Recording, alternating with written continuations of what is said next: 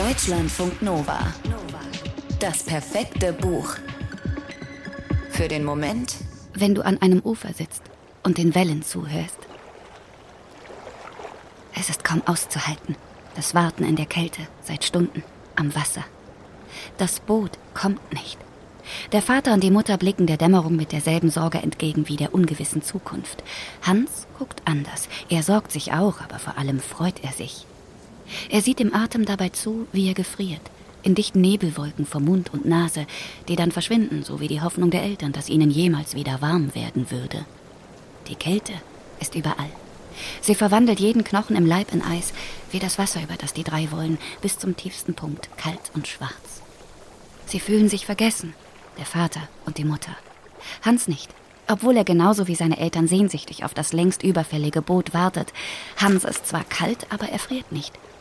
Neben ihm steht sein Schaukelpferd, das zu den wenigen Dingen gehört, die die Familie Rohleder aus der Wohnung in der Stadt mitgenommen hat.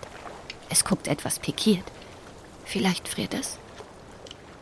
Während die Mutter leise seufzt und der Vater immer wieder in die Dunkelheit brummt, dass das doch nicht sein könne, ob er sich vielleicht geirrt habe in der Zeit, mit dem Tag, was auch immer, malt sich Hans das neue Leben aus, auf der Insel. Die Insel liegt mitten in dem See, der vor ihm liegt und der ihm wie ein Meer vorkommt. So groß und endlos und mächtig erscheint er ihm. Hans ist zehn Jahre alt.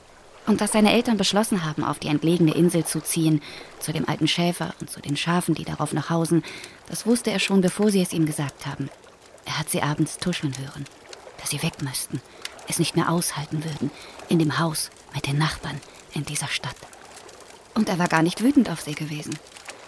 Auf der Insel würde Hans zwar seinen besten Freund Kalle nicht mehr sehen können, aber auch nicht den fiesen Fleischersohn Manne, der Hans ständig beleidigt und verprügelt hat. Den war Hans jetzt von einem Moment auf den anderen los. Genauso wie die Zitterspinnen an der Decke, die traurigen Bilder in der Zeitung und die Gerüche, die der Vater jeden Abend erschöpft mit nach Hause gebracht hat. Auf der Insel würde alles anders werden. Da würde Hans jemand sein. Kein dummes Kind, sondern ein König. Hans der Erste, der Große, der Herrscher von Amerika. Die Insel wäre sein perfektes Versteck, in dem ihn niemals jemand findet. Daran denkt Hans, als er neben dem kleinen Feuer kauert, das der Vater inzwischen notdürftig errichtet und entfacht hat. Als er plötzlich das Tuckern eines Boots vernimmt. Der König kommt nach Hause. Von Hans und seinem Versteck, der Insel, erzählt der Journalist und Autor der Gieselmann in seinem Roman Der Inselmann. Was für die Eltern des Jungen der letzte Strohhalm ist, an den sie sich klammern, der letzte Ausweg aus unaushaltbaren Zuständen und somit die Flucht in die Einsamkeit, das ist für Hans ein Ausbruch in die größtmögliche Freiheit, die ein Kind haben kann.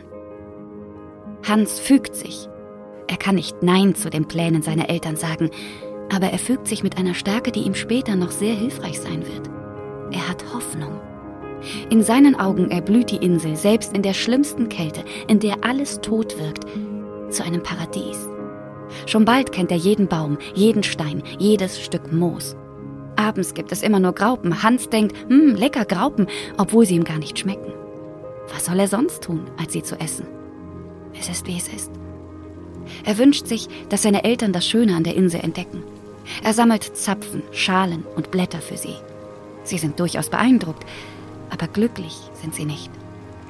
Hans ist glücklich. Er sitzt am Schilf und spricht mit den Enten. Er weiß, die Insel ist nicht immer dunkel und hart, sie ist auch bunt und weich. Und sie wird immer sein Zuhause sein. Und genauso weiß Hans, dass das nicht stimmt. Er ist nicht dumm, wie selbst sein Vater gern behauptet. Zuerst bringt ein Boot einen Brief. Und dann bringt ein Boot Männer, die gekommen sind, um ihn abzuholen. Denn ein Kind, fast elf Jahre alt, das auf einer Insel lebt und nicht in die Schule geht, das darf nicht sein. Und so verlässt der König seine Insel und bezieht eine Burg. So wird eine Erziehungsanstalt genannt, weit weg, im Nirgendwo. Sieben Jahre wird Hans dort ausgebeutet und gequält. Und sieben Jahre denkt er nur an eins. An seine Insel.